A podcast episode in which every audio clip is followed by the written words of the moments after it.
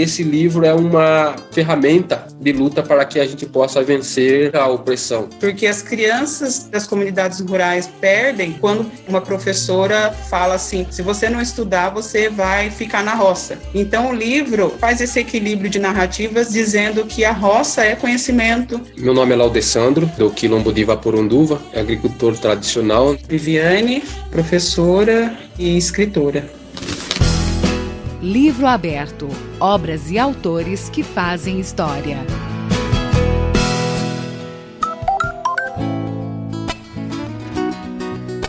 Os conhecimentos quilombolas revelam uma visão de mundo voltada para o social. Nessa cultura, a garantia de direitos é uma luta tanto para o grupo como para a própria natureza. Para transmitir essa consciência aos mais jovens, quilombolas do Vale do Ribeira publicaram o livro Roça é Vida. Laudessandro Marinho da Silva e Viviane Marinho Luiz, que integram o grupo de autores, resumem o objetivo da obra garantir que nossos netos, nossos filhos, futuramente reconheçam também que esse sistema ainda existe, que é um sistema que abrange várias coisas que a gente tem dentro do território quilombola, que é a nossa vida em si, alimentação saudável, a preservação do meio ambiente. Né, meus alunos de primeiro ao terceiro ano, quando eles se veem nesse livro, eles veem um sistema de conhecimentos das benzedeiras, das ervas medicinais que os seus avós, que as suas mães têm, que esses conhecimentos precisam ser visibilizados não só para as crianças rurais, detentoras desse conhecimento, mas também para as crianças da cidade quilombos, é, aquelas comunidades que não foram reconhecidas, mas que se organizaram antes da Lei Áurea, resistindo à escravidão. Quilombola é aquele que é nascido e criado no quilombo e que resiste né, contra a expropriação de sua terra. Na minha dança, o que me causa dor vira poeira, a do pé meu pai adotou. Ao lado de Viviane e Laudessandro, há outros dois autores que assinam o livro. A Márcia Cristina Américo, pós-doutora em educação, reside no Quilombo São Pedro, e o Luiz Marcos de França Dias é mestre em educação, quilombola, professor na primeira escola quilombola do estado de São Paulo, que é Maria Antônia Chules Princesa. Então, para nós também é uma referência, né, enquanto professores que estão no território e trabalhando a educação dentro do território quilombola. Não posso esquecer dos ilustradores, porque o livro tem essa composição também de valorização da representatividade que se dá através da imagem. São a Amanda Nainá dos Santos, conhecida por nós enquanto Nainá, e o Vanderlei Ribeiro, que é o Deco. Os dois são artistas plásticos. A Amanda Nainá tem um trabalho voltado para a questão da aquarela e também com a arquitetura da terra. E o Deco também é artista plástico aqui da região do Vale do Ribeira e tem um trabalho voltado com a arte a partir dos elementos do território.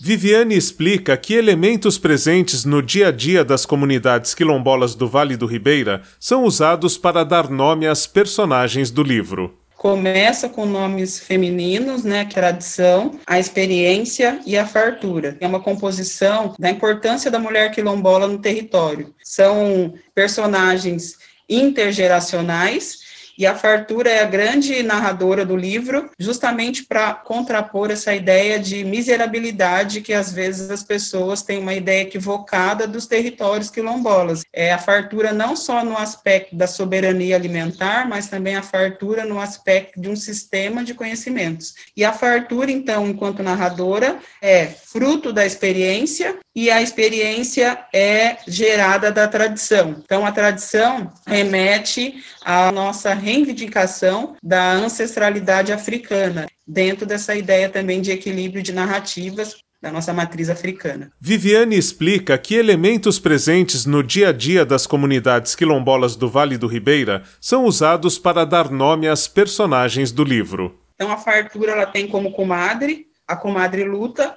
e a fartura também tem como compadre o compadre território. A comadre luta e o compadre território tiveram a resistência. Então esses nomes, né, eles nos dizem respeito àquilo que existe dentro do território. E a fartura, por sua vez, ela tem como filha a continuação e também tem como filho o êxodo. E a continuação, ela simboliza a manutenção da vida no território porque no momento específico, né, na década de 80, na década de 90, a fartura tem então a continuação, que se manteve no território, mas também tem como filho o êxodo, que sinaliza para nós né, uma denúncia do acirramento de criminalização do modo tradicional de fazer a roça.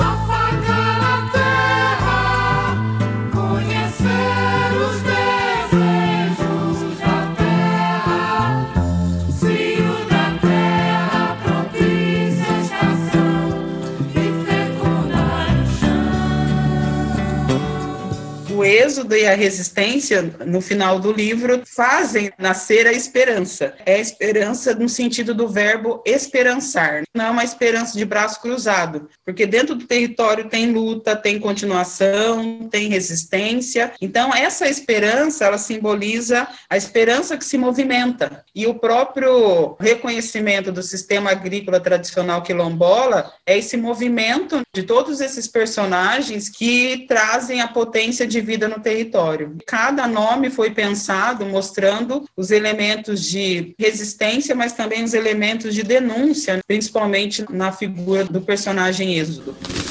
Laudessandro comenta um trecho que dá sentido ao nome do livro Roça é Vida. A gente escolheu uma parte do livro, uma questão muito simbólica para a gente, né, que na, quando a gente faz a relação com a natureza, falando do sistema agrícola tradicional quilombola, né, a gente entende que o ambiente também é gente que a terra né, nos dá vida, né? A natureza também tem vida, os animais têm vida, o rio tem vida. Então, nesse sentido que a gente traz que o ser humano, nós precisamos deste ambiente com vida. Por isso que a gente traz aqui essa leitura desse texto do Pousio, né, que na verdade o que, que representa o Pousio? Que a terra precisa descansar também quando ela se sente cansada. Pousio, sim, nós quilombolas temos a prática de trabalhar a terra, manejá-la, cultivá-la, mas também deixamos a terra descansar, porque assim como as pessoas, a terra é viva e precisa de um tempo de descanso. É isso que nós chamamos de pousio. Então a gente escolheu esse trecho por entender a importância do descanso e do pousio e que a terra nos ensine essa pedagogia de que a gente tem que dar um tempo para a nossa saúde mental, nossa saúde espiritual, a nossa saúde física. Porque a gente sem saúde, a gente não faz nada. A gente não pensa em fazer roça para desmatar em longa escala, né, mas sim para preservar o meio ambiente e plantar as alimentações que a gente necessita, né, que o alimento para nós é a vida. Roça é Vida retrata a importância do sistema agrícola tradicional quilombola Reconhecido em 2018 pelo Instituto do Patrimônio Histórico e Artístico Nacional IFAM como Patrimônio Imaterial do Brasil. O livro está disponível para ser baixado gratuitamente. Você encontra o link no texto que acompanha esse áudio. Com apoio de produção de Daniel Greco, Marcelo Abud para o livro aberto do Instituto Claro.